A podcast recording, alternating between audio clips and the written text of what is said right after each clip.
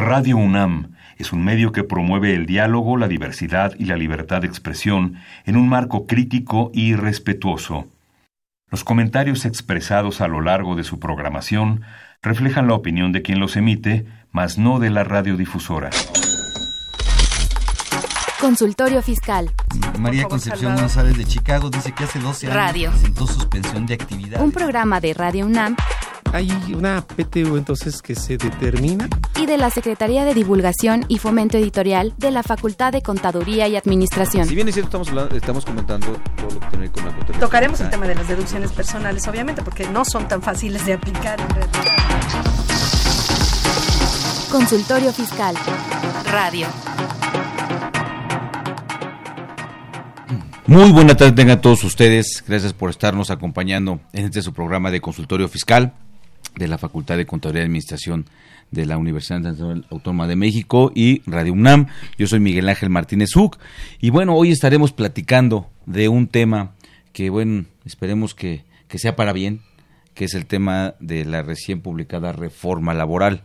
Eh, para platicar de, de este tema, bueno, contamos nuevamente con, con el apoyo de un experto en esta materia que es el licenciado en Derecho y maestro en Derecho Fiscal y Administrativo, el doctor, también do- este, doctor, este, el, el doctor Juan Rubén Luis Santillana La Triste. Rubén, muchas gracias por estar con nosotros nuevamente. ¿Qué tal, Miguel? ¿Qué tal? ¿Cómo estás? Muy buenas tardes. Gracias a Radio UNAM, a- principalmente a este programa, por la invitación nuevamente con ese tema. Muchas gracias Rubén y pues bueno, este, amigos, eh, quiero destacar el profesionalismo de, de- de- del doctor Rubén Santillán, eh, toda vez que le mandamos un saludo a su señor padre, que está convaleciente, que está recuperándose de una cuestión que lamentablemente sufrió, pero él está aquí con nosotros apoyándonos. Muchas gracias Rubén y, y bueno, eh, a tu padre un saludo y, y que vea a qué profesional formó, ¿no? Muchas gracias. Cumpliendo siempre. Gracias, Miguel, de tu parte los saludos. Gracias. Entonces, eh, este, bueno, iniciando, bueno, les, no, no, no, no, dejar de decirles, amigos radioescuchas, de los que están también con nosotros por el Twitter, que bueno que los teléfonos en cabina para cualquier inquietud que tengan sobre ese tema de la, de la, de la reforma laboral es el 55 36 89 89 y nuestra alada que es el 01 850 52 688 y nuestro Twitter que es arroba con su fiscal. Y pues bueno, vamos a escuchar una, una, una cápsula en donde les invitamos a que, bueno, aprovechen esta, este apoyo que les da la Facultad de Contaduría y Administración. Consultorio Fiscal. Radio.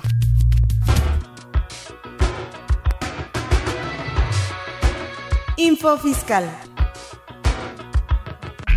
14 de mayo. El sistema de administración tributaria SAT informa que ya se puede cancelar el permiso de importación temporal para su vehículo.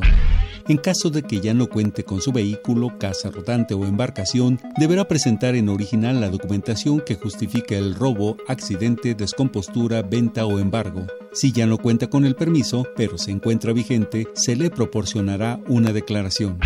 16 de mayo. La Secretaría de Economía da a conocer el listado de documentos de revisión dictaminados, autorizados, exentos y con opinión por parte de la Comisión Nacional de Mejora Regulatoria por el periodo comprendido entre el 1 y el 30 de abril de 2019. 17 de mayo. El SAT publica las disposiciones de carácter general para regularizar el cumplimiento de obligaciones a contribuyentes que realizan actividades vulnerables. La Presidencia de la República indica el decreto por el que se crea el Consejo Nacional para el Fomento a la Inversión, el Empleo y Crecimiento Económico. Info Fiscal. Ve y escúchanos por Twitter, arroba con su fiscal. ¿Los impuestos le causan problemas? ¿Dolor de cabeza? Ay, ¿qué le puedo decir? ¿Problemas de estrés? ¿Malestar estomacal? Ay, ¿No puede dormir? ¿Cuenta ovejas hasta el infinito? Basta de sufrir. Nosotros tenemos la solución. La Facultad de Contaduría y Administración te asesorará en tus obligaciones fiscales, laborales y de seguridad social, tanto de manera personal como vía telefónica. Así es, ya no te preocupes por tu declaración anual. El Departamento de Asesoría Fiscal Gratuita, que se encuentra en la División de Estudios de Posgrado, te ayudarán en lo que necesites. oh, qué bien. ¿Y qué tengo que hacer? Solo tienes que llamar al 5550 7998.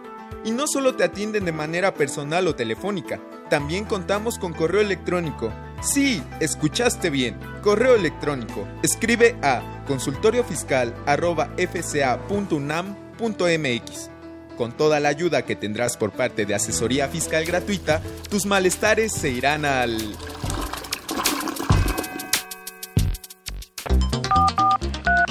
Llámanos, nos interesa tu opinión. Teléfonos en cabina 5536 8989.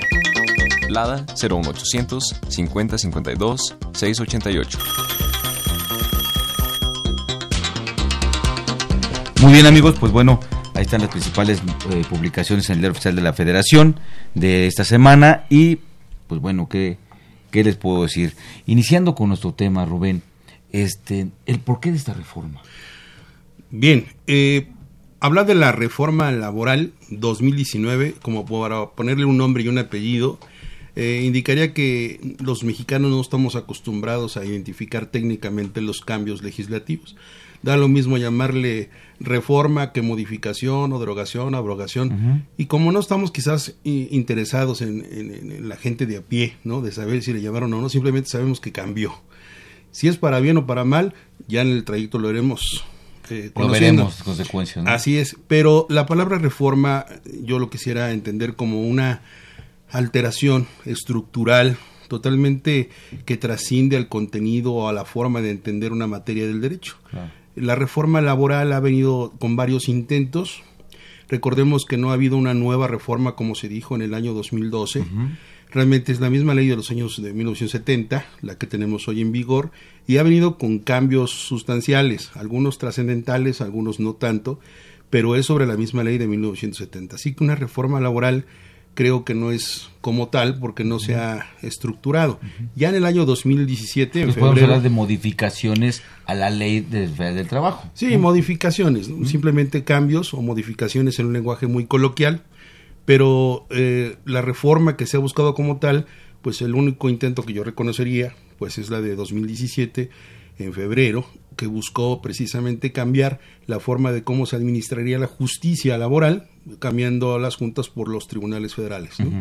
Eso sí es una reforma porque es estructural, cambia eh, meridianamente el concepto de cómo se vienen solucionando los conflictos y eso sí es una reforma.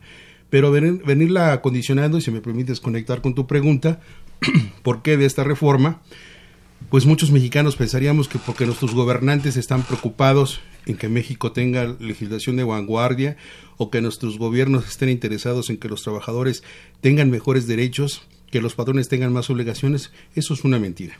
México obedece a intereses internacionales. Es, es, pura demagogia, puros paradigmas, ¿no? Exactamente, es pura demagogia, porque esto obedece a te decía, a intereses internacionales, principalmente a presiones de países y organismos en los que México tiene trato.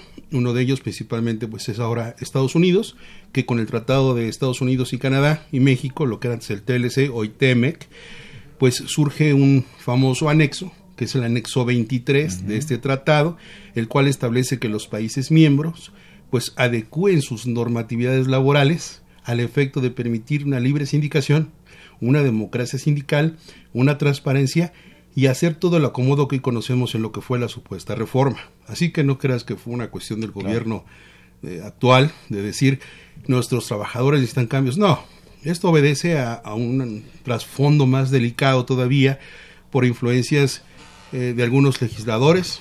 Eh, el senador Napoleón Gómez Urrutia del partido de Morena, pues recordemos que vivió una etapa muy oscura cuando fue líder sindical de los mineros, que fue de cierta forma eh, exiliado de nuestro país o se, se le tuvo que lanzar y se tuvo que ir a Canadá muchos años. Y durante esa ausencia, pues él estuvo trabajando en la cuestión obrerista internacional y pues te puedo decir que ha contado con el respaldo internacional como un líder obrero de, de vanguardia, de avanzada, y esto le ha permitido traer consigo una nueva bandera cuando llega a México con el nuevo gobierno, pues empieza él con ideas de la sindicación internacional y él crea su propio eh, sindicato, sindicato internacional. Por cierto, se le criticó en algún momento porque en algunas de las fotos eh, conmemorativas pues se le veía a, la, a la, derecha con eh, Martín Esparza, ex líder del sindicato de electricistas. Pues te puedo decir que entonces el trasfondo obedece a intereses, pienso yo, mezquinos, es decir, a muy marcados intereses internacionales, a personas que actualmente están en México que tienen intereses en, en quizás renovar, cambiar o suprimir, eliminar a grandes centrales que fueron en su momento como CTM, ah. Croc. ese es el fondo, ese es el porqué, no tanto los trabajadores, desde mi opinión. Siempre, lamentablemente, eh, cuando, cuando empezamos a, conocer el tema de cómo operan, no de la espíritu, la finalidad de un sindicato, ¿no? Eso no. Cómo opera un sindicato, pues es pura mafia, finalmente. Punto. Fíjate que uno de los intereses que ha tenido la reforma, precisamente, y si me permites acomodar la, reflexión, es eh, la, esta reforma de 2019, estos cambios, no solamente van dirigidos a la cuestión sindical, también hay unas cuestiones que tienen que ver con el cómo entender los procesos de conflictos en los trabajadores y algunos otros derechos y obligaciones de los patrones. Recordemos que la reforma va enfocada desde mi punto de vista en tres sectores, hacia los patrones, hacia los trabajadores y a los sindicatos. Y yo agregaría hoy, esta mañana, a un cuarto que no lo había incluido, pero que es necesario entenderlo, que son las autoridades porque también son parte de esta trilogía, ¿no? Autoridades laborales. Laborales. Y, hasta fiscales, porque ahora veremos más adelante pues, este, pues que el fisco está interesado en todo, ¿no? Entonces recordemos que, que, no solamente las laborales, sino que las autoridades también tienen un efecto en esta reforma. Ahora, así pues, diciendo un sí o un no, ¿es benéfica esta reforma o no es benéfica? Pues mira, en el discurso y en la doble moral se hace ver que esto es muy bueno. Recordemos, te decía hace un momento, que esto obedece al anexo 23 del Tratado de, Libre Comercio, hoy actualmente TEMEC, Tratado México, Estados Unidos y Canadá, en el que se establece ese cumplimiento al anexo 23. Este anexo 23 se refiere a dos tratados internacionales en los que México no había firmado, no había sido parte. Me, refiero al convenio 87 y al 98 de la Organización Internacional del Trabajo, los cuales están desde los años 50, finales de los 40, principios de los 50, y que México no había ratificado. Recordemos que en septiembre del año pasado, México suscribió este convenio famoso 98 de la OIT y este Comino 98, que ya tiene como antecedente el 87, hablan de la ley de sindicación y la sindicación eh, transparente, libre, no impuesta, que busca precisamente eliminar toda práctica que a los ojos de la sociedad y de la comunidad obrera, pues se entiende que son sindicatos de protección, sindicatos alineados, sindicatos blancos, que no tienen una vida sindical activa en favor de los trabajadores. Recordemos que un sindicato se constituye para el estudio, mejoramiento y defensa, estudio, mejoramiento y defensa de los intereses de sus agremiados. Pero eso es en la teoría, eso es en el discurso. Tú decías, son una mafia y hay que decirlo con esas letras porque no hay otro concepto que si tú le preguntas a un obrero, a un trabajador, si está a gusto en pagar sus cuotas que nunca ve beneficios, pues te va a decir que no. Entonces, esta percepción obedece a que México le quiere vender a sus trabajadores la idea de que ahora sí tienen el poder de decidir si pertenecer a un sindicato, si pagar cuotas obrero, este, bueno, las cuotas obreras sindicales o las cuotas sindicales, recordemos que hay dos tipos de aportaciones que recibe un sindicato, las patronales y las cuotas que eh, exhiben sus, trabajadores. sus trabajadores. Pues una de las novedades en la reforma es que un trabajador hoy, si le están descontando 20, 10, 15 pesos, 30, 50 pesos para cuota del sindicato, con la reforma y puede llegar y decirle a su empresa, a su patrón, ya no, no quiero que me descuentes, porque la reforma me dio ese derecho de decir ya no quiero pagarle a mi sindicato. Oye, ¿de qué va a vivir? Pues ese es su problema, es mi derecho. Esos son los cambios que le hacen ver que es una novedad, que es una ventaja, la coexistencia con ciertas reglas de dos o más sindicatos. Ahora, eh, eh, eh, esto, esto, que comentas es importante porque yo creo que a muchos de nuestros radioescuchas y en general a muchos conciudadanos les va a interesar, ¿no? Justamente por lo que comentabas de que pues no hay una cuestión de estar cómodo, a gusto, porque no ve un beneficio real. digo, habrá, habrá algunos sindicatos que sí dan este, los beneficios y a lo mejor el beneficio no lo ocupa el trabajador, pero lo tiene. Y hay unos que pues, no, hay, no hay nada. Esto en, en, en concreto que me parece una, un, un, un tema muy importante, en donde yo puedo decidir, digo, vamos a depender del tipo de ingreso, pero 50, 10, 20 pesos son importantes, ¿no? Claro. O puede ser importantes y más por las condiciones económicas que tenemos ahorita en el país y sobre todo que de la clase obrera, ¿no? La pues el, el- pasaje del día o de la semana de los trabajadores. O sea, o sea, comparémoslos con el, con el salario, ¿no? Claro. ¿Qué, ¿Qué monto es? Entonces, este procedimiento ya entró en vigor. Sí, eh, eh, es, es, es importante eso que dices, lo, lo, lo voy a apuntar al final, porque lo voy a decir un poco más coloquial para que todos nuestros escuchas, recordemos que este programa va a una comunidad más abierta, menos técnica, Claro. pero lo voy a decir así. La reforma, y voy a seguir con la palabra reforma, aunque ya expliqué por qué no necesariamente es una reforma. La reforma va a un tema sindical, que es lo que veníamos hablando ahorita. La reforma también abarca cuestiones de demandas laborales, despidos, avisos de rescisión, los plazos, eh, los tribunales ante quien se ventila, cómo se va a hacer. Y la otra parte son nuevos derechos y obligaciones eh, en el día a día, en las condiciones de trabajo patrón-trabajador. En este segmento, como yo tengo identificada la reforma, mucho se ha hablado de la cuestión sindical, pero poco se han metido a la cuestión de cómo se va a ventilar los conflictos o cuáles son esos derechos y esos cambios. Y esta mañana pues yo quisiera compartir, no meterme tanto a la cuestión sindical, respondiendo a tu pregunta, por dos razones. La primera, porque los transitorios, es decir, aquellos artículos que el, que el decreto de la reforma establece cuándo va a entrar en vigor, respondiendo a tu pregunta, Miguel, es dentro de los tres o hasta los cuatro años siguientes a la entrada en pu- eh, De en- publicación. de publicación, que fue el primero de mayo de 2019, pues tendríamos que estar haciendo otros programas dentro de tres años o cuatro, ¿verdad? El- que es cuando entra de pleno la vigencia de la cuestión de los tribunales laborales, de la cuestión que tiene que ver con la revisión de los contratos colectivos y otras cuestiones que están est- establecidas ahí. Así que lo que nos debiéramos ocupar hoy más, que es lo que urge, es qué es lo que entró en vigor, o sea, qué puedo reclamar hoy, Hoy. o desde el 2 de mayo, Claro. qué tengo a derecho o qué tengo obligación. Eso es lo que quiero supuesto. compartir esta Claro, mañana. claro. Voy a excluir entonces lo que está más lejos, que es lo sindical y los tribunales, lo vamos a dejar un poquito ahí sesgado. Claro. Yo, yo, yo espero, amigos, este, eh, eh, radio escuchas y que nos, eh, nos, nos, nos, nos acompañan por Twitter, que bueno, es, es- es- esta, esta, esta segregación o este esta división eh, de claro, ¿no? No es que esté, si ya se publicó, ya está, pero no entra en vigor ahorita y vamos a dirigirnos más a lo que ya a lo que podemos ya, es- ya está vigente el día de hoy, ¿no? Así es, a lo, ¿Sí? que se- a lo que importa que se sepa y a lo que se puede devengar, ¿no? Hace rato mencionábamos que las autoridades, no solamente laborales, sino fiscales, y un cambio que te voy a decir de inmediato es, por ejemplo, el CFDI, que son las iniciales de comprobante fiscal digital por Internet, que nuestros amigos deben identificar muy bien como recibo de nómina, ¿no? Los recibos de pago. Recordemos que en el 2014 los patrones tienen la obligación de expedir por cada remuneración, por cada pago que hagan de su nómina, sus trabajadores deben expedir un recibo, un CFDI que cumpla con requisitos fiscales. Pues bien, durante 2014 se decía que en el discurso que el CFDI electrónico era para evitar la tala de árboles, igual que la factura electrónica, y que ahora bastaba expedirse un XML, que es una, una extensión informática donde viene codificado lo que es ese recibo, y una impresión en PDF, que es la reproducción impresa del mismo. Y durante muchos años se tenía la duda, oye, ¿los recibos de nómina se firman o no se firman? ¿O basta con que ya se hayan expedido electrónicamente? Y así convivimos durante muchos años, cursos y pláticas y dudas y consultas, y decíamos, pues más seguro, más marrao, como dicen coloquialmente. Entonces la gente volvió a firmar. Pues, ¿Cuál era el caso?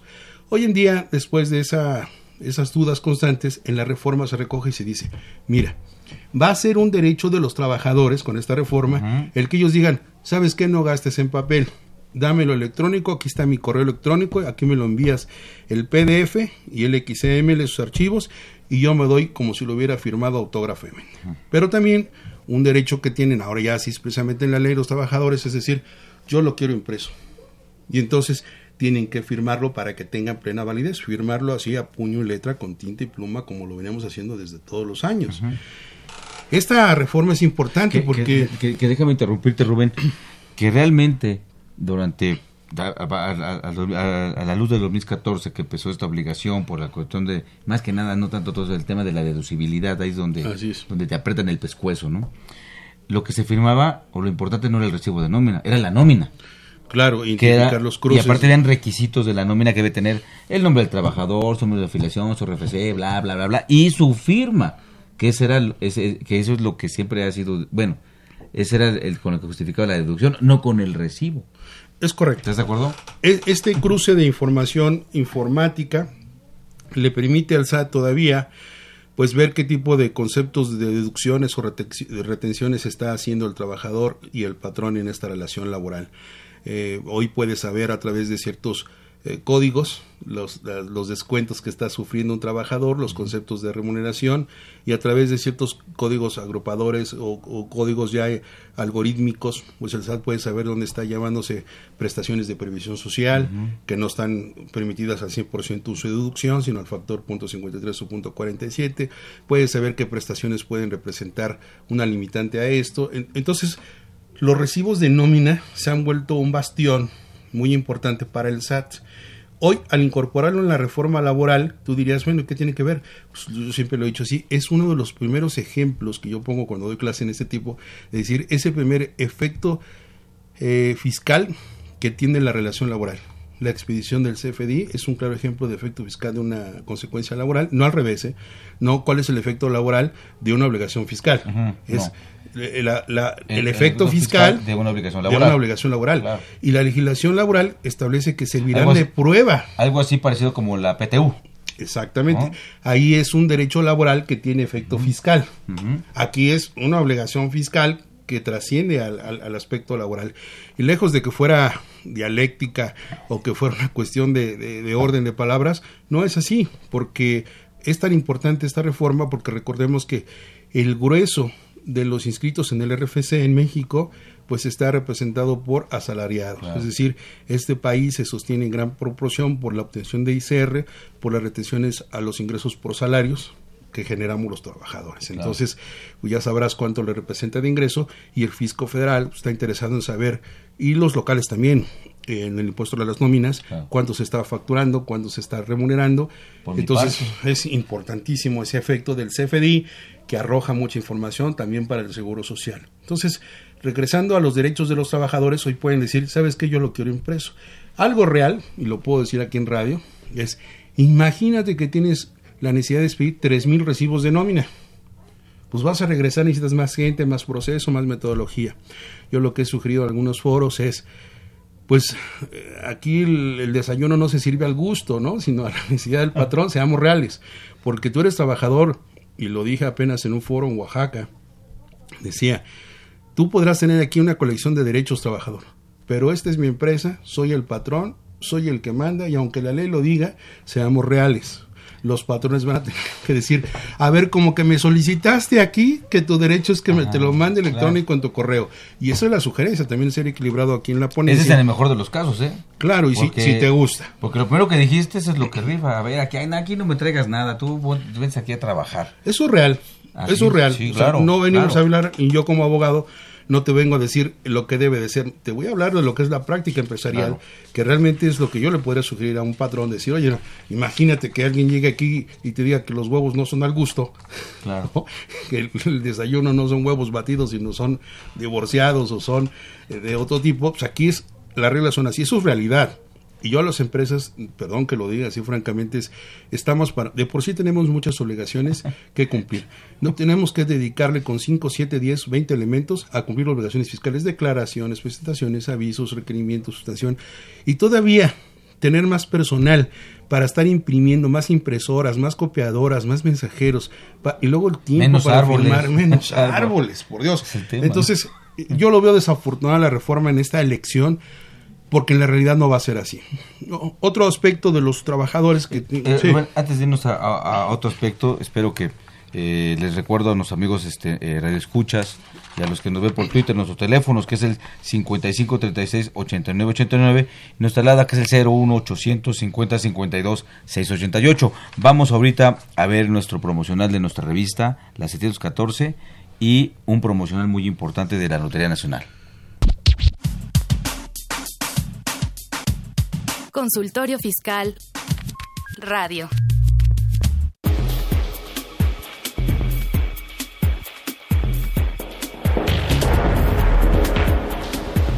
En esta edición, la 714 Consultorio Fiscal, como siempre, aborda interesantes artículos de temas jurídicos, laboral, contable, financiero y fiscal. José Alfredo Zaragoza Buendía hace una síntesis de los aspectos más importantes de la nueva resolución de la miscelánea fiscal. Luis Enrique Angón Velázquez aborda el tema referente a la determinación de la renta agravable de la participación de los trabajadores en las utilidades.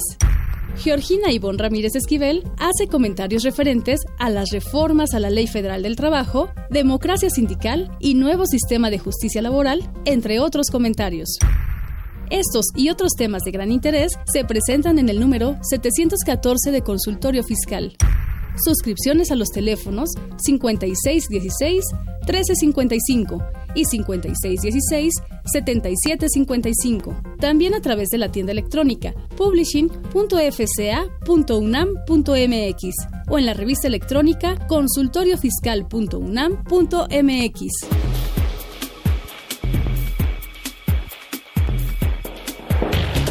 Ve y escúchanos por Twitter, arroba con su fiscal. Ya te vi, ¿eh? Te estoy fiscalizando. Atentamente, el SAT.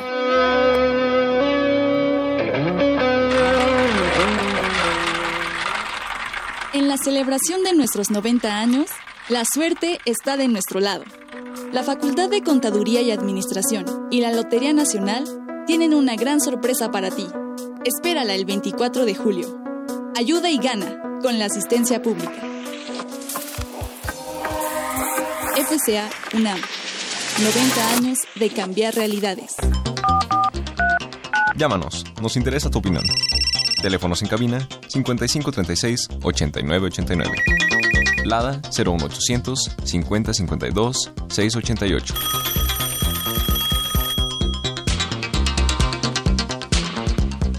Muy bien, gracias por continuar con nosotros aquí eh, hablando de lo que es el tema de las, la, bueno, se ha catalogado como la reforma laboral 2019, ¿no? Ya Rubén, es una, aclaración que son, son modificaciones, no una reforma estructural como, como dirigido a lo que significa la palabra reforma, ¿no? Bien, pues Estabas comentando, Rubén, de otro punto más. Sí, que estos cambios, digo, cosas que pueden ser prácticas, porque lejos de que eh, los sindicatos hoy pueden, eh, su directiva, que con el 30%, el constante de selectividad, ya lo dijimos que el tiempo que tenemos para este programa es, es corto y, elegí hablar de estos siguientes temas como los más relevantes, ¿no? que son de más utilidad. Nada más quisiera zanjar el tema de, lo, de los sindicatos, de que la intención de los de, de esta nueva forma de entender el sindicalismo mexicano con intereses y opresiones internacionales mm. es una sindicación internacional, es decir, donde exista libre asociación, donde exista democracia sindical y transparencia. En español significaría que un trabajador que se le puede decir si es libre, si es su voluntad o no, formar parte de un sindicato y respetar su voluntad. Dos, que es su derecho o no el contribuir pagando una cuota al sindicato. Tres, que tiene derecho a pedir cuentas y a rendiciones de lo que se está haciendo en su sindicato al cual pertenece. Cuatro, ese sindicato pues y su directiva puede ser hecha a través de un verdadero voto libre y secreto de los trabajadores que han de elegir, ¿no? Y este discurso bonito de que ahora los trabajadores que nunca han tenido ese derecho, pues ahí va a estar. Lo cierto es que en la práctica pues no va a suceder así porque sabemos que se mueven y si hay controles. Yo mismo lo estoy viendo. Aquí entra a trabajar así, así, así. Aquí las cosas y aquí los huevos se sirven revueltos de 7 a 8 y es jugo de es jugo de naranja rebajado con agua. Aquí no es jugo 100% natural ni es huevo orgánico. Aquí se come así el frijol y aquí se come así el huevo. Entonces, si quieres, si no, no hay de desayunar. Así de claro va a ser esto. Espero que mi analogía ranchera haya sido muy clara, porque los sindicatos no van a ceder. ¿no? pero finalizo. El hecho de que es un sindicato blanco, que es un sindicato de protección, son aquellos sindicatos que únicamente firman un contrato de, eh, colectivo con las empresas para hacer simular que están teniendo una vida sindical de protección de los trabajadores. Se piensa que con estos derechos van a eliminar a todos los sindicatos y que va a haber sindicatos que realmente van a proteger los intereses de los trabajadores.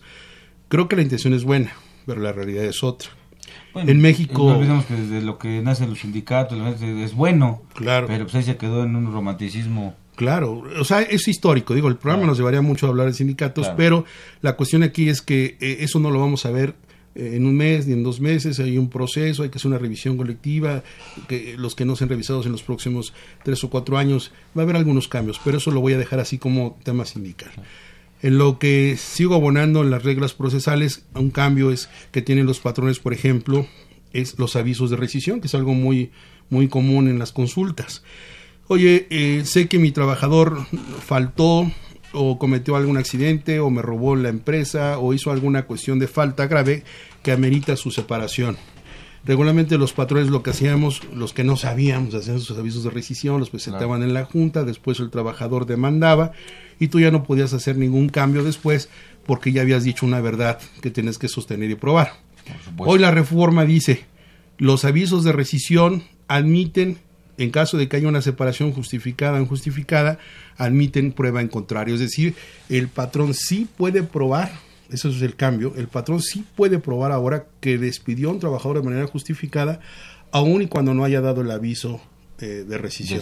Eso lo establecía y lo establece el artículo 47, eh, últimos párrafos de la fracción 15, lo cual me parece que es una novedad porque antes el patrón quedaba maniatado y no podía probar y tenía que sostenerse en lo que él había acomodado como causa de exclusión o de separación del trabajador, ¿no? Claro. Mira, tenemos unas preguntas de nuestros amigos radioescuchas muy amables, gracias por, por marcarnos. Eh, José Rodríguez de, de, de Naucalpan nos nos comenta lo siguiente. Dice, ¿qué puede hacer como opción el trabajador para no realizar el pago de cuota sindical? Comentamos, ¿no? O cambiarse a otro antes de que entre en vigor los nuevos artículos transitorios. Bien, eh, eso es una realidad. Recordemos que en México existen diferentes tipos de sindicatos, los sindicatos de industria, los sindicatos gremiales y los sindicatos de empresa. Yo en algunas recomendaciones, y lo digo aquí público, algunas recomendaciones es, los sindicatos de empresas son aquellos que surgen con los propios trabajadores de la compañía, eh, cuando son en el número superior a 20. si esta es una compañía que se llamara eh, Publicaciones y Radio SADCB, y aquí yo tengo 100 trabajadores, bastaría que 20 se pusieran de acuerdo que formaran su sindicato. Entonces serían sindicato de empleados de radio publicidad SADCB. No tendría injerencia en ningún otro este, trabajador de ninguna otra actividad ni de otra compañía. Pero la realidad nos ha enseñado en la práctica desde muchos años que los sindicatos de empresa pues están manipulados por el patrón, o sea, el patrón en la verdad es el que pone al secretario general, es el que rige la vida. Lo que te digo, una cosa es lo romántico de la ley, lo romántico del debiera ser y la realidad mexicana es Aquí mis chicharrones truenan así, ¿no? En frío o en seco. Yo soy el patrón, yo quito, yo pongo, yo controlo, yo digo. Eso es realidad, ¿no? Entonces, esos son los sindicatos de empresa que podrían ser una alternativa hoy para el sector patronal para tener un poco más de control y no injerencia de los demás sindicatos. ¿Qué hacer? Bueno, si eres un eh, agremiado de un sindicato gremial o de otro sindicato, pues la verdad es que tienes ese derecho, ¿no?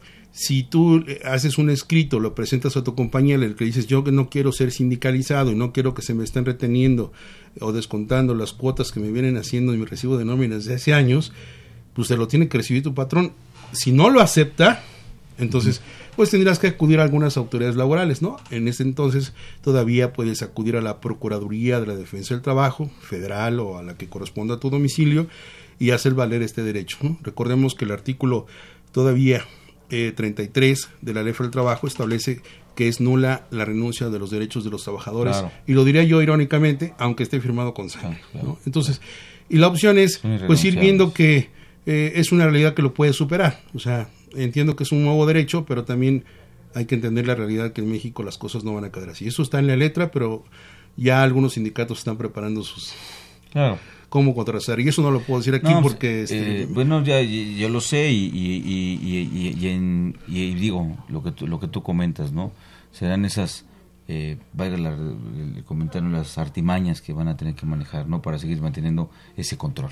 Mira, yo lo he visto porque yo, yo he participado en negocios, lo hago, en negociaciones colectivas de muchos tamaños eh, bueno, tú recordarás, contigo estuvimos juntos allá en el 2010, 2011, ¿te acuerdas con el tema de Mexicana de Aviación? Claro. ¿Cuántas negociaciones estuvimos con los y también con, y también con, cuando fuimos al Infonavit. Y lo de Infonavit, la reforma, la, reforma, ¿te acuerdas que fuimos? Fíjate ya cuántos años, Miguel, ya muchos años. Ya algunos años. Entonces, recordarás que esas negociaciones que tenemos con el sindicato de pilotos, el de los controladores, De el de sobrecargos, todo eso, pues eran negociaciones, llegamos a convivir con la gente, no decimos nombres, pero llegamos Claro. a convivir al- muy íntimos en la parte cómo se resolvía Claro. el tema, y sabes que una cosa era la, la- la demagogia, la letra, y otra es pues, lo que escuchábamos, lo que decíamos, lo que proponíamos, lo que se nos decía. Y aquí es esto. Entonces yo, en, la- en lo que he participado también en negociaciones colectivas, te puedo decir que el interés es de los sindicatos. Hoy en día eh, hay una, lo voy a decir así, ¿por qué no? Las cosas por su nombre. Hay una mafia, ya desde hace un par de años atrás, en que las juntas de conciliación y arbitraje pasan información a los sindicatos grandes. Entonces los sindicatos grandes dicen, a ver, pásame 100 empresas. De estas 100 empresas que están aquí en la Ciudad de México, pues todas tienen contrato colectivo de un sindicato chiquito, ¿no? Romántico, así que siembra sus margaritas, no pasa nada, recibe sus cuotas. Llega el sindicato grandote con su mazo grande y llega a la empresa y le dice, oye, yo quiero ser el titular del contrato colectivo, porque el sindicato que tú tienes, al que le has estado pagando sus cuotas amablemente y que no hace nada, pues no tiene la capacidad de defender los intereses. Yo voy a tener la mayoría de los trabajadores y vas a ver que en el recuento y en los votos me van a elegir a mí. Entonces el empresario se queda, oye, ¿yo qué culpa tengo? Pues reclámale al sindicato. Entonces tu patrón le dices a tu sindicato que fue tu, tu proveedor de protección, oye, defiéndeme de este grandote. Y, y- y resulta que ese sindicato chiquito que tú contrataste, Ya están golpeados. pues están todos- dice, es que yo nada más tengo palos de escoba. y él trae un mazo bien grandote, con puntas y hierro. Entonces dice, no me vas a defender, no, voy a perder el recuento, me va a ganar, me va a quitar de aquí y se te va a meter. Entonces el sindicato grandote dice, está bien, te lo dejo. Se me Págame, mundo, pues, págame los gastos, págame los gastos de operación y te los andan cobrando entre 100, 200, 300 mil pesos, 500 mil pesos. Esa es una mafia, es una extorsión. Llega el sindicato grandote y dice, dame 300 mil pesos, retiro la demanda de la titularidad, síguete con tu sindicato chiquito. Y el chiquito, si no le entras o no tienes dinero, pues se lo comen, lo quitan y se te mete ese grandote. Entonces, esa es una realidad que está viviendo México, yo lo he visto con muchas empresas. Entonces, tienes dinero, negocias y pagas y metes a grandote. Eso es lo que se buscaría con esta reforma en el tema eh, sindical. ¿no? Entonces, eh, grosso modo, esta es la respuesta que yo le daría a nuestro amigo. Ver cómo se comporta su empresa y la situación sindical por ahora. Muy bien, tenemos una pregunta más que nos eh, hace Diego Olvera y él comenta, es como más, más técnica. Dice, para, para dar cumplimiento a la reforma al artículo 25, fracción 10, en relación con el artículo cincu- eh, 50 de la Ley Federal del Trabajo, designación de beneficiarios, dice, ¿qué formalidad legal y fiscal sugiere seguir para dar cumplimiento a esta disposición por parte del patrón en tiempo y forma?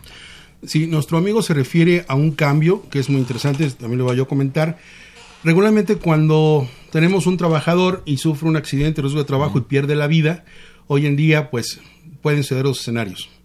Que esta persona eh, pues quedó lisiada o quedó lesionada con alguna incapacidad parcial o total permanente, ya no es apta para el trabajo o lo que desempeña ya no puede ser, pero muere. Entonces sus deudos, su familia tendría que hacer un juicio para reclamar todos sus derechos.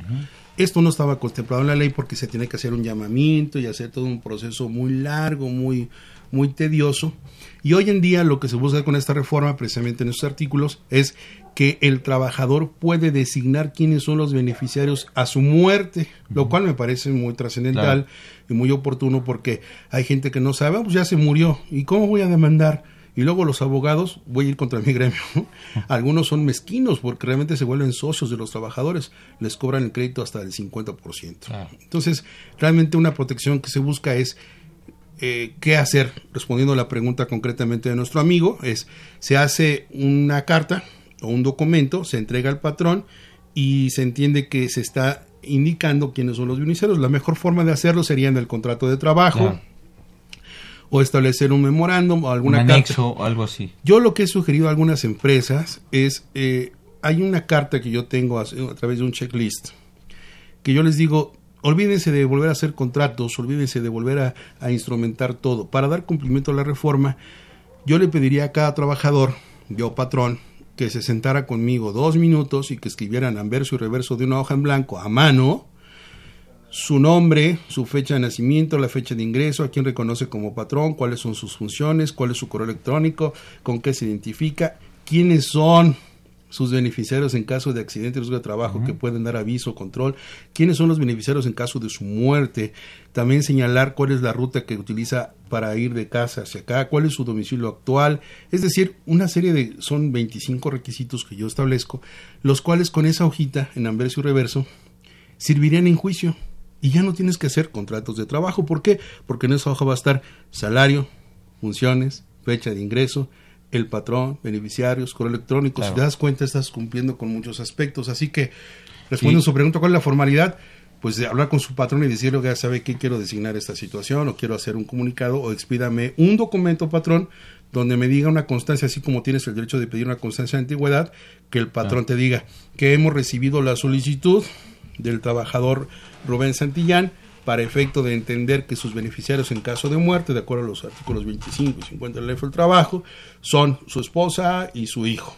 En estos porcentajes, sin ninguna otra situación, que en caso de muerte o inicencia de estos, a tales personas. Su hijo con, y esposa con nombre y completo. Sí, todo completo. Sí, con nombres completos. Y conocidos y por conocer.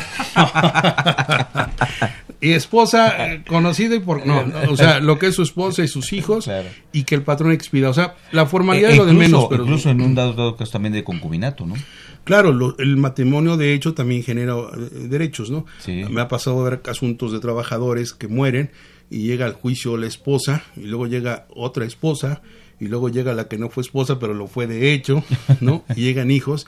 La verdad es que es un lío. Entonces, creo que esta ventaja de la reforma es dar esa celeridad y certeza a la designación verdadera. Si te enteras que tu esposo o tu esposa designó, digo, yo llevé un proceso de una trabajadora, el juicio, ella se incapacitó como tres años, este, me aventé el juicio como cuatro o cinco, al final le ganamos, pero este, la señora se cansó, le dio un infarto de tantas pastillas que se tomaba porque cayó en una, en una situación de, una fractura de cadera, etcétera. Ah.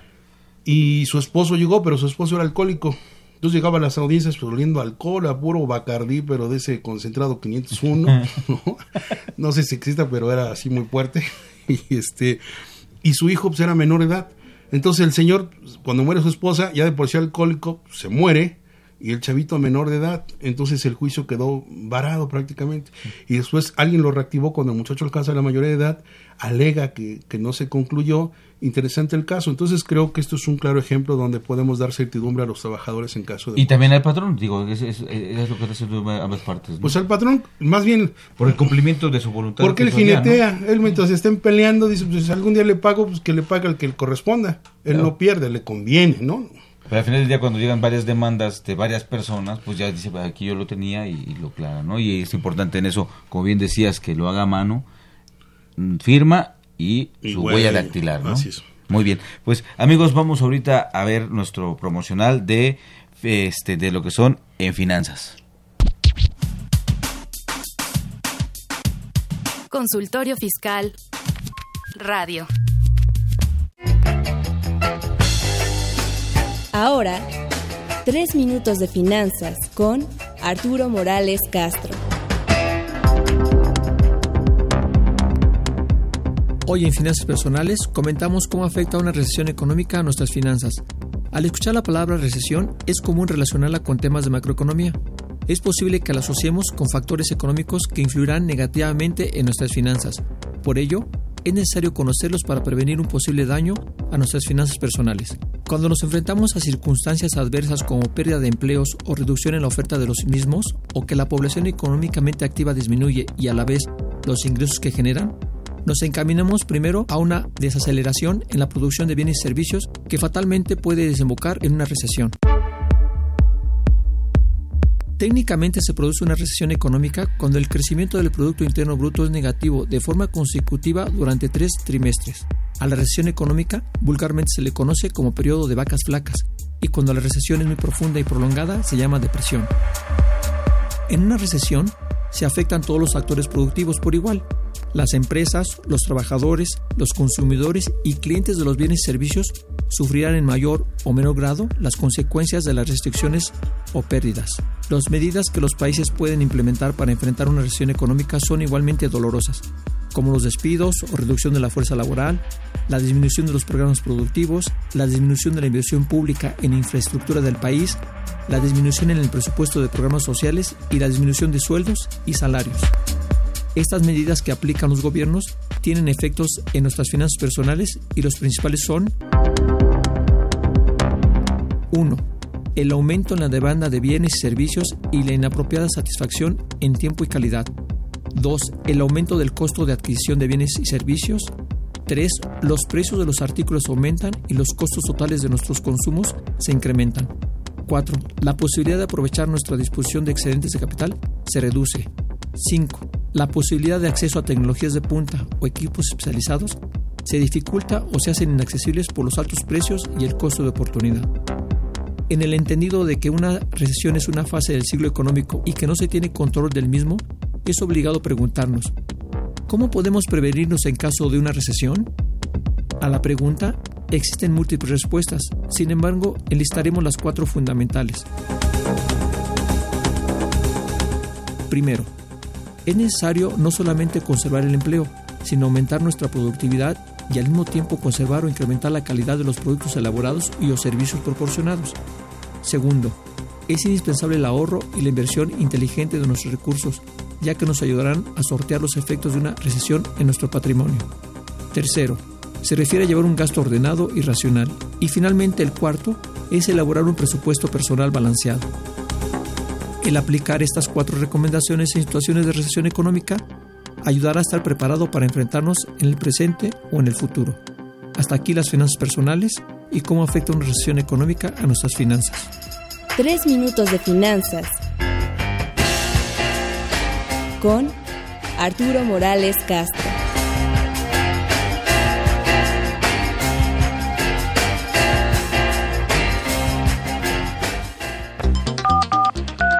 Llámanos, nos interesa tu opinión. Teléfonos en cabina 5536 8989. Lada 01800 5052 688.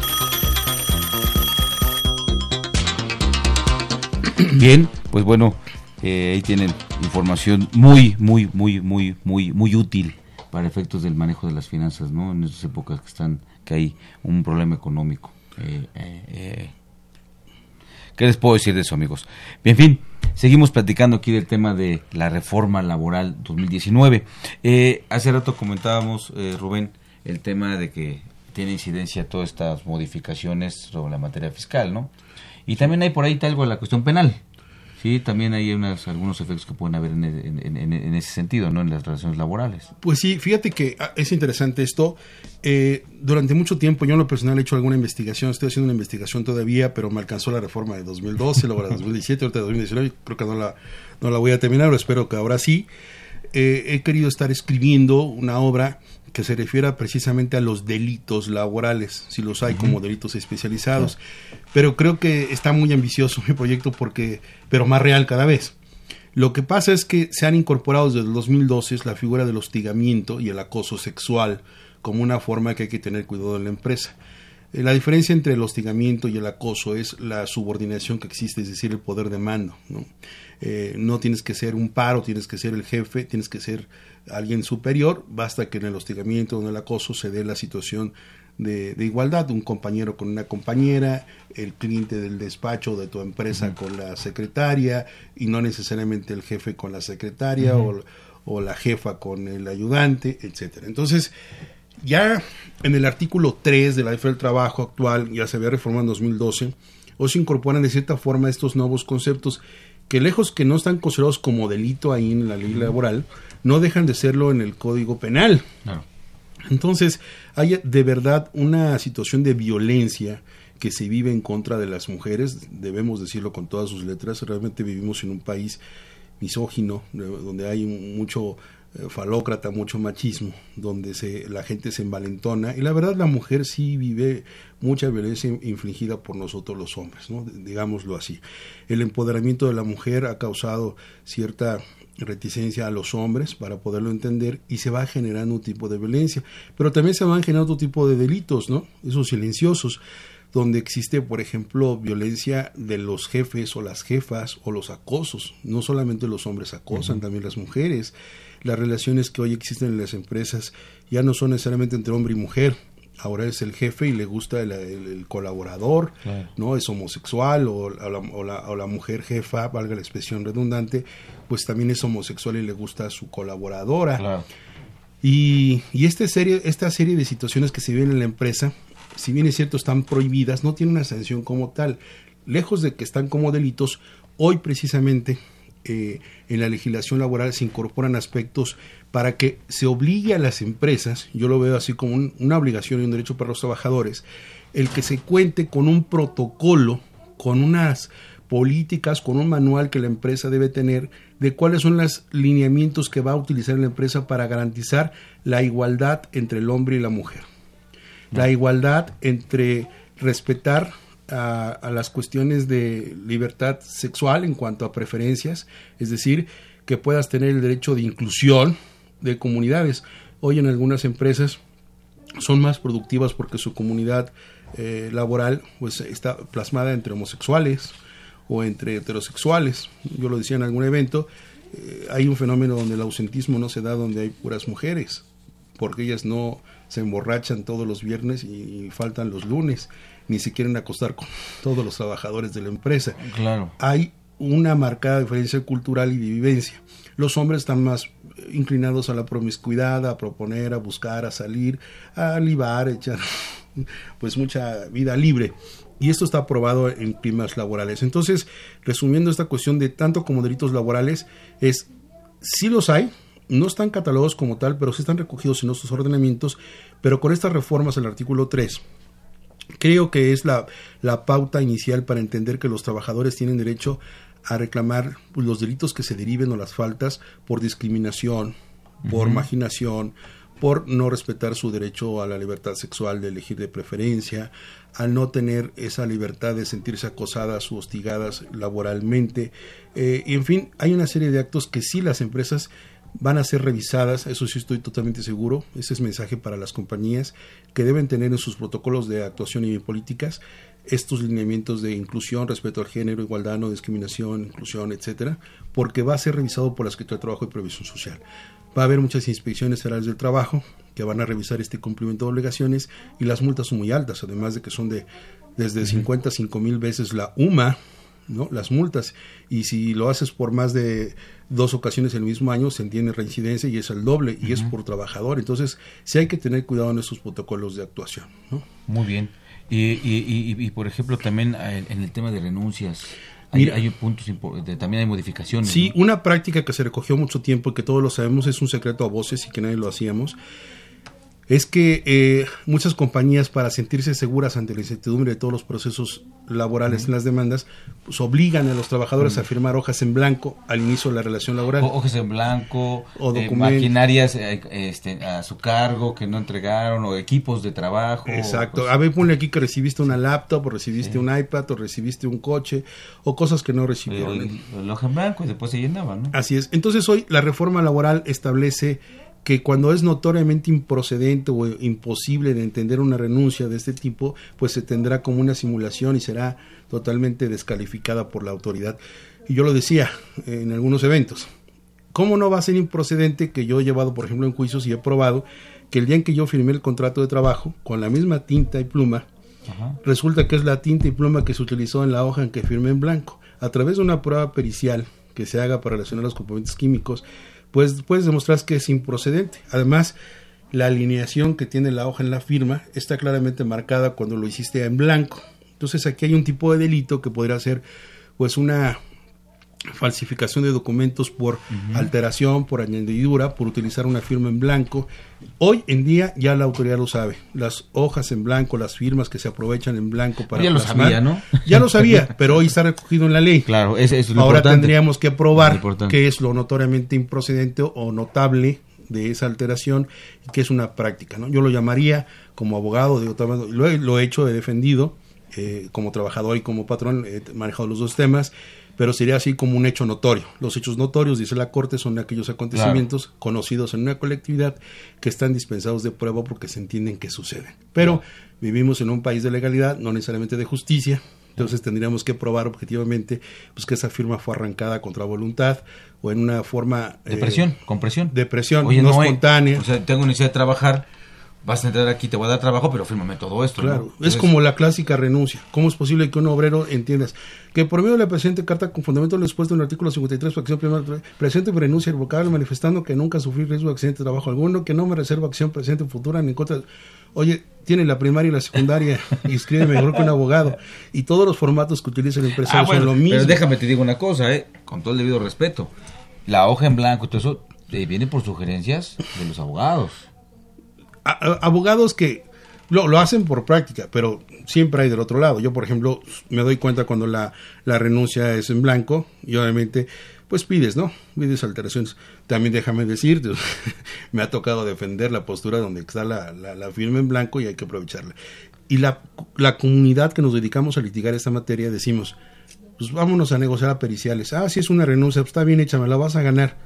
Pero ¿cuánto cuesta la pericial? No, que siete mil, ocho mil pesos son dos documentoscopía, caligrafía, documentoscopía, son dieciséis mil, negociemos las periciales. Y entre abogado, negociamos las periciales, le damos sus tres mil pesos al trabajador y los que ganan son los abogados. Por eso te dije que sin mezquindad, esto es un acto de corrupción. Pero es una muy buena intención esta reforma, tocaría que los trabajadores sepan que tienen ese derecho de poderlo impugnar y que ahora ya está reconocido por la autoridad como algo de simulación, como una situación que puede ser utilizada en su beneficio para alegar que fue eh, contra su voluntad esa, esa firma de hoja blanco. Sí, y, ahí pudiera tener mayor eficacia hacia un beneficio del trabajador lo que establece el artículo 18 de la ley del trabajo, ¿no? Claro. Cuando, con las ambigüedades o con las dudas, cuando hay dudas, pues bueno, hay que tomar siempre las, los criterios que más, más favorezcan a un trabajador. Ahí no hubo ningún cambio, no hubo nada. No, pero tiene razón, ese principio acá habla de la, aplicación de los principios, de la jurisprudencia, de la supletoriedad.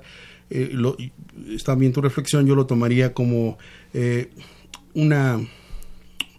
Me vino a la mente, hubo un criterio de un tribunal colegiado ya hace algunos años que eh, en un tema laboral resolvió que cuando un trabajador gana un laudo por 500 mil pesos. Y su abogado amablemente en el convenio llega a hacer algún ajuste y llegan a un convenio después del laudo y recibe nada más 100 mil, el trabajador con otro abogado, con otro Rubencito, va e impugna y dice, oye, pues yo no quise aceptar 100 mil, el abogado dijo que estaba bien porque no había que más que cobrar. Y ese tribunal colegiado resolvió con una tesis que dice el método socrático de reducción al absurdo. Recordemos un poco los abogados que Sócrates tenía un método precisamente de cuestionamiento que era la mayéutica, voy a ser un poco técnico, pero la tesis dice reducción al absurdo para desentrañar los sentidos de renuncia de derechos. Entonces, ese artículo 18 aplicaría perfectamente decir, ¿quién en su sano juicio, en español, quién en su sano juicio, teniendo un cheque al portador de 500 mil pesos en un lado que está por cobrar en una empresa que tiene dinero, acepta 100 mil? Claro es nulo. ¿No? Pero te digo, o sea, depende del abogado qué tan íntegro es, qué tan interesado esté y que pueda recibir. 100 mil pesos fue el arreglo y te aseguro que fueron 200 o 150 para él. Entonces, pues es, es, es muy interesante, es una amplia pues forma de, expresar muchos casos, pero se entiende que es un buen espíritu. Hagamos los abogados, pues esa justicia laboral a la que se aspira, ¿no? Muy bien, pues este Rubén, te agradezco mucho eh, todos tus comentarios. Eh, buscaremos que haya más, más, más, más programas para seguir informando a nuestros radioescuchas, tanto desde el punto de vista patronal como del punto de vista este laboral, bueno, de trabajador, perdón. Y pues bueno, también a ustedes no se quiere despedir de nuestro auditorio. Pues muchísimas gracias a todos, eh, gracias por su tiempo, es un tema que merece más espacio, es muy mediático este contenido, pero pues falta más y estaremos pendientes de poderlos retroalimentar. Muchas gracias. Muy bien, Rubén. Gracias, Rubén. Y también a ustedes, amigos este, Radio Escuchas, amigos que nos eh, acompañaron por Twitter, también muchas gracias por estar con nosotros. Los invitamos a que nos, nos, nos sintonicen la siguiente semana con el tema de trabajadores del hogar, que es otro tema también interesante, ¿no? De la reforma, claro. Así es. Esta fue una producción de Radio UNAM y de la Facultad de Contaduría y Administración de la UNAM, director general Benito Taibo, director de la Facultad de Contaduría y Administración de la UNAM, maestro Tomás Humberto Rubio Pérez, secretario de Divulgación y Fomento Editorial de la Facultad de Contaduría y Administración, doctor José, José Ricardo Méndez Cruz, en los controles Socorros Morales, en la producción por parte del Departamento de, de, Medios Audiovisuales de la Facultad de Contaduría y Administración, Nezahualcóyotl Jarac, Alma Villega, Juan Flanders, Tania Linares, Miriam Jiménez, Nora García, Raquel Villegas, Leonardo Arellano y Guillermo Pérez. Bueno, yo soy Miguel Ángel Martínez Zuc, me despido de ustedes y la Facultad de y Administración, 90 años de cambiar realidades. Consultorio Fiscal. Un programa de Radio UNAM y de la Secretaría de Divulgación y Fomento Editorial de la Facultad de Contaduría y Administración. Consultorio Fiscal Radio.